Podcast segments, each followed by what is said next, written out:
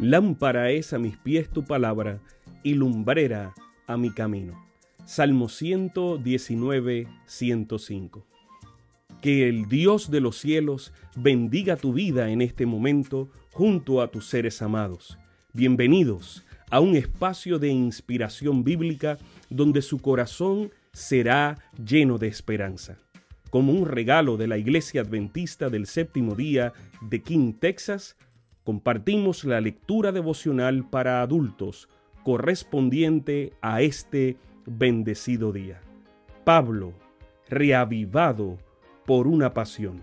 Autor, Pastor Bruno Razo. Que Dios te colme de misericordias en este preciso instante. Oremos. Amante Padre, que en este momento tu palabra trascienda al corazón de quien la escucha, sea sembrada y dé fruto para la vida eterna. En el nombre de Jesús. Amén. Buenos días queridos hermanos. Hoy vamos a leer la matutina correspondiente al día 26 de julio del año 2021. Se titula Armonía completa y dice en Efesios 6.1, Hijos, obedeced en el Señor a vuestros padres, porque esto es justo. Pablo comienza el último capítulo de Efesios dando un recado a los hijos, que obedezcan y que honren a los padres. Efesios 6.2. Honrar es más que obedecer. Honrar es dignificar y respetar, mientras que obedecer es cumplir normas. Podemos obedecer sin honrar, pero no podemos honrar sin obedecer.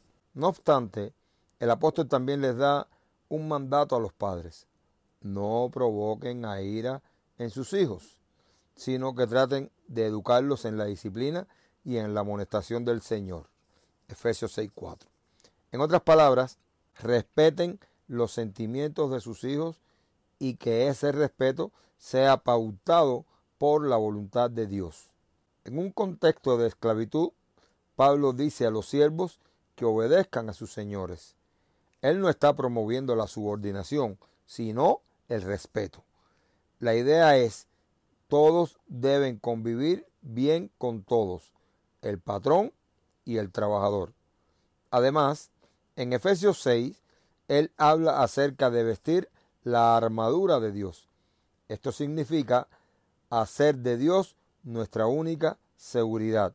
La armadura en sí, la armadura es en sí una clara ilustración de lo que el creyente necesita para ser victorioso.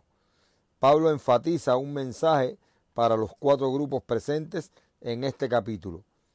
Hijos creyentes, padres creyentes, siervos creyentes y amos creyentes. El mensaje, de, Pablo es el de armonía. ¿Cómo lograr armonía si en nuestros días, aún más en los días de Pablo, tenemos división entre padres e hijos, entre trabajadores y patrones?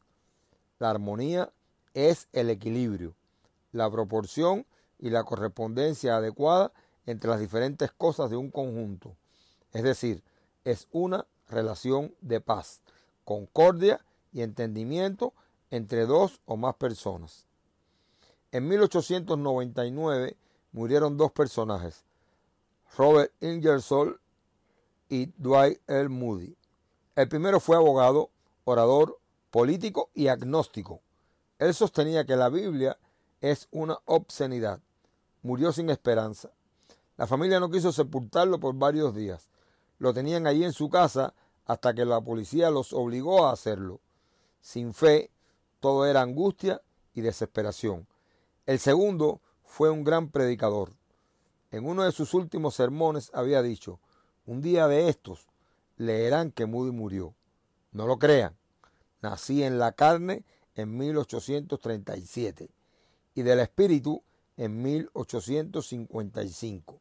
El que solo nace de la carne muere, pero el que nace del espíritu, aunque esté muerto, vivirá. Esta es la verdadera armonía que solo la presencia de Dios puede dar.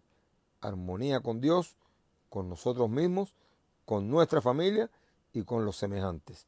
Que Dios le bendiga, queridos. Sabemos que esta lectura ha bendecido su vida. Compártala, compártala con alguien más e invítele a suscribirse en nuestro canal para mayor bendición. Que el Señor de los cielos te dé esperanza para este día y sus ángeles le acompañen.